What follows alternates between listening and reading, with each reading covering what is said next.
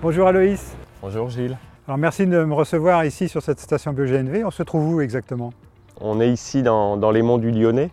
Euh, c'est un territoire qui est logé entre Saint-Étienne et Lyon. Et on a un territoire encore très agricole, très rural, et, mais logé euh, au bord de deux grandes villes. Alors vous-même, vous avez un profil aussi un peu atypique, particulier. Je ne suis pas de la région, je ne suis pas du milieu agricole. Ça fait une vingtaine d'années que, je suis arrivé, euh, que je suis arrivé dans les monts du Lyonnais, après un passé euh, en Afrique, en Amérique du Sud. Et là-bas, j'ai découvert le monde de l'énergie. Alors pas ces énergies-là, hein, pas les énergies renouvelables, plutôt les énergies fossiles. Et j'étais un peu marqué par, par cette découverte de voir comment en fait, nos sociétés ici fonctionnaient avec des énergies qui étaient produites là-bas. Et il y a un moment donné, qu'est-ce qu'on peut faire euh, à notre échelle, à notre niveau, pour peut-être euh, euh, changer un petit peu la donne, faire évoluer les mentalités et produire de l'énergie chez nous pour se passer de celles qui viennent de très loin et avec toutes les incidences que ça entraîne.